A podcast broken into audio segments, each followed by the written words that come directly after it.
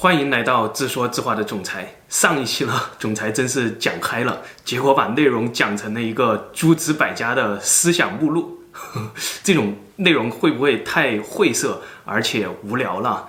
总裁在这里做一个小小的调研吧，就是说这种思想性、哲学性的内容，如果大家能接受的话，就在弹幕里打六。总裁也看看我们的这个选题啊，今后怎么发展。好，这一期开始，我们铲平所有的飞机场，开始讲日本姓氏的 N 个真相。天皇是天照大神的化身，这个如果站在一神论的角度来看，他比说耶稣是上帝的儿子还要高一个等次，对吧？一个是化身，直接的化身，一个是儿子，那是完全不一样的。所以说，我们如果要讨论天皇的姓氏，就像问人家上帝贵姓一样的。这不是一个正常人应该去问的问题，所以说天皇是不存在姓氏的。那以此类推，理论上日本的皇族，对吧？这些皇族因为和天皇是一家人呢、他们都是有血缘关系的。那日本的皇族也是不存在姓氏的，对不对？但是呢，呵呵，这样我们的理论就碰到了一个残酷的数学问题。什么数学问题呢？就是假如说我们的第一代天皇生两个儿子。对吧？后面的儿子再每个人生两个儿子，那传到明治天皇，我们知道他是第一百二十二代天皇，那应该有多少个没有姓氏的日本皇族呢？就是二的一百二十二次幂个，对不对？这个数字非常恐怖啊！大家不要去算，估计一般的电脑都承载不了这么大的运算量，非常非常大的一个天文数字。所以说，那这就必然会产生一个现实的问题。这个现实的问题是什么呢？我们往下看。天皇的世代越传越多，对吧？子孙就会越来越多，权力就会越来越分散，掌权的人就会越来越多。于是就有一个和总裁原来讲过的司马兄弟会火并的故事一样的一个结果产生。诶，每一个兄弟假如说都很行，都很能耐的话，那皇族内部就打开了，对吧？就闹开锅了。这就是我们日本面临的同样的问题。好，我们知道到了。镰仓幕府之前出现了一个叫做原平大合战，对吧？就是一个源氏，一个平氏，其实他们都是皇族，开始自己内部闹开了，开始自己内部打起来了。最后的结果呢，也和总裁讲的司马兄弟会一样，就是皇族的人越打越少，而他们找来的帮手呢，啊，幕府将军们越打越强势，最后幕府将军崛崛起了，这样就到了日本的镰仓幕府时代。镰仓幕府时代呢，皇室终于理解了这个教训，皇族是不能不分家的，皇族皇族一定要分家。这个家怎么分呢？日本的办法就是制定了一个叫做公家的制度。这个制度是什么样的呢？我们来看，解释公家这个制度呢，不是我们这一期的重点了。总裁就简单的比喻一下，为了方便大家理解，大家就可以这么来理解，就是说天皇。的子孙，对吧？如果你不是皇太子，如果你将来继承不了天皇的位置，那就要分家，那你就得有姓氏。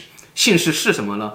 因为你原来没有姓氏啊，天皇没有姓氏啊，你不能跟着天皇姓了，天皇就会赐一个姓氏给你。怎么赐了？你就理解成，比如说，哎，你小时候是出生在皇室的这一个宫殿，那以后这座宫殿就是你的姓氏，对吧？比如说什么秋小宫啊，比如说什么福建宫啊，这样。大家注意啊，这个天皇赐姓赐宫。不是这么吃的，只是说这里为了方便大家理解，这么解释一下。好，我们继续往下看。但是呢，以公家主与天皇的血缘的亲近关系，又分为直公家和一般公家。直公家呢，是只赐给直系亲属的，对吧？直公家的后代很可能以后都会成为天皇，对吧？因为不确定皇太子到底是谁，不确定最后继承天皇位置的是谁嘛。而一般公家呢，甚至可以赐给，比如说公家主的小孩，对吧？公家主不能继承公家的小孩，那这其实理解起来就和我们中国汉代的推恩令非常像了，对吧？我们通过这种一代一代的封赏，皇族就会一代一代的变回平民啊，这个我们也能够很好的理解。比如说刘备中山靖王之后比如说刘秀长沙定王之后。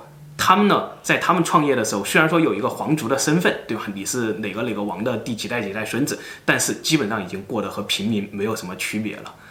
只不过呢，我们汉家的皇帝比较有资本，一次就是一块土地给他的兄弟，给他的子孙，对吧？而日本的皇帝呢，只能赐一座宫了。好了，公家呢这样一个制度传到明治天皇的儿子大正天皇那里，一共有十五个，对吧？这十五个基本上后面就没有怎么变过了。他们分别是，大家看图吧。到了大正天皇的儿子昭和天皇的时候呢，哎，这十五个公家都被废为了平民。哇，这是一怎么回事儿？谁这么大胆子？谁这么霸气？谁这么牛逼？把这个事情都废掉了？这个我们其实就知道，在昭和天皇的时候，日本发生了一件大事儿，也是世界上发生了一件大事儿，就是第二次世界大战以及日本的战败。战败以后，日本就有一个美蝶，废除。日本的公家，这就是美蝶干的事儿。因为这些公家在美蝶眼里都是战犯，在中国人民眼里呢，这些人更是战犯。这个总裁尤其请大家记住三个人呢，一定要记住的。第一个，朝香宫鸠彦亲王，他呢是南京大屠杀的主犯。这个人在一九三七年的时候被天皇派遣为上海派遣军的总司令啊。他呢，就以总司令的身份来到了南京前线。那个时候，南京城已经攻打下来了。这个家伙特别高兴，耀武扬威的办了一个南京城的入城仪式。怎么才能凸显出自己厉害呢？怎么才能够耀武扬威呢？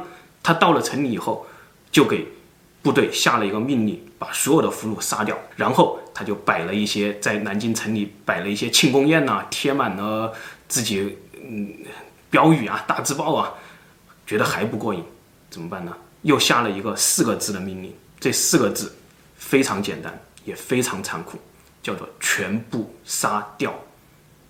然后我们就看到了南京惨案，对吧？请大家一定记住这个人，他既然没有被列为战犯，最后逃脱了审判。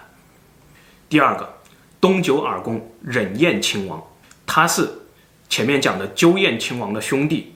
也是天皇的一个非常有力的爪牙。徐州会战、武汉会战，都是以他为总司令展开的。这个人手上也是沾满了中国人民的鲜血的。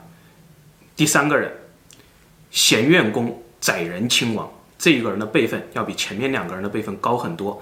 他是明治天皇的弟弟，是当时昭和天皇的叔爷爷，日本陆军的元帅，侵华战争的主谋，中国战区。代表天皇督战的督战官，天皇的意志是什么呢？天皇的意志就是一定要用最狠、最残忍的方法去征服中国，对吧？然后这个家伙在他的授意下，就有了七三幺部队，就有了化学武器，在中国大量的使用化学武器，在中国搞七三幺部队，对吧？这都是出自于这个人的授意之手，请大家一定记住。好，以上十五个宫的亲王们基本上都来过中国，但是没有一个人成为最后的战犯。对于这些现代历史，请大家一定要记清楚客观事实。回到日本姓氏的这个主题啊，前面那三个家伙，他们被美国废为平民以后，就不能够再称公了，对吧？他们于是就姓氏就把公字去掉了，这也是皇族废为平民的时候。也就是一九四七年的时候发生的这样一个史实吧。他们呢就分别改了名字，第一个由朝香宫鸠彦亲王改成了朝香鸠彦，第二个由东九耳公忍彦亲王改成了东九耳忍彦，第三个家伙搞七三幺部队的那个家伙，搞化学武器的那个家伙，没有活到改名字的那一天。前面呢是站在我们中华民族的角度上看这个问题。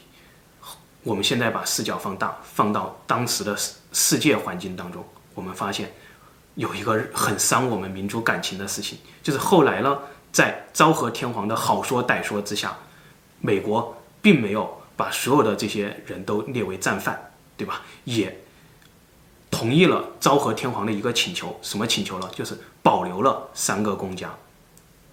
保留三个公家以后呢，既然还批准昭和天皇最后又成立了一个直公家。就是秋篠宫啊，加上保留的那三个公，分别是长禄宫、三立宫和高圆宫。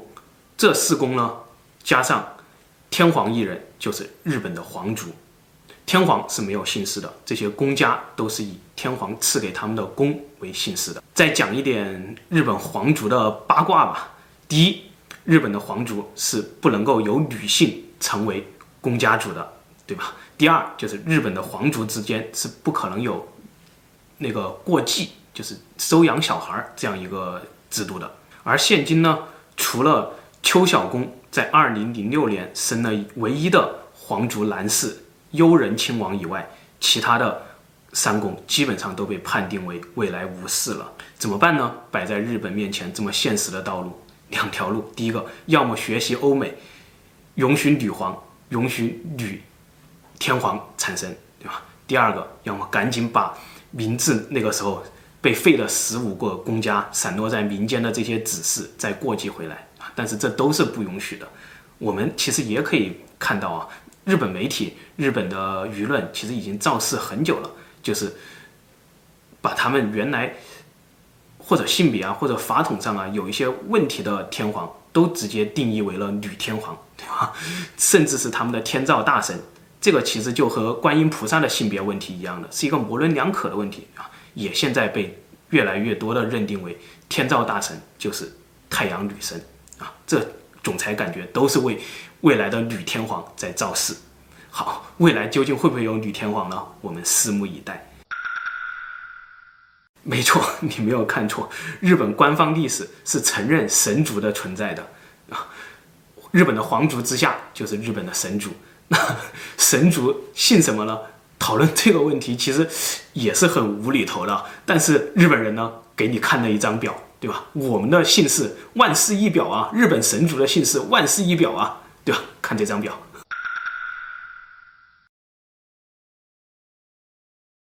真是服了。日本人有时候认真起来是特别可怕的，对吧？拿着这样一张图表，跟你一本正经的对照着今天的每一个姓氏，讲日本神族的故事。有时候总裁看着日本那些脑洞大开的神话故事，他们可是真把它当历史去读的。有时候也真的是怀疑，是不是我们汉家文化。摆脱神权的时间太长太长了，而导致我们无法理解人家的内心世界了。上面看过的那张表背后的故事，总裁不去细讲了，大概给大家说一下。日本的神族呢，分为三个，第一个呢就叫做天孙族，天孙族又叫做天孙民族。其实天孙民族才是大和民族的正式称谓。天孙民族呢，是指当年和天照大神一起。降临到日本本土，对吧？这样一群人，他们呢，荡平了日本的土著啊，建立了大和政权啊，成立了日本。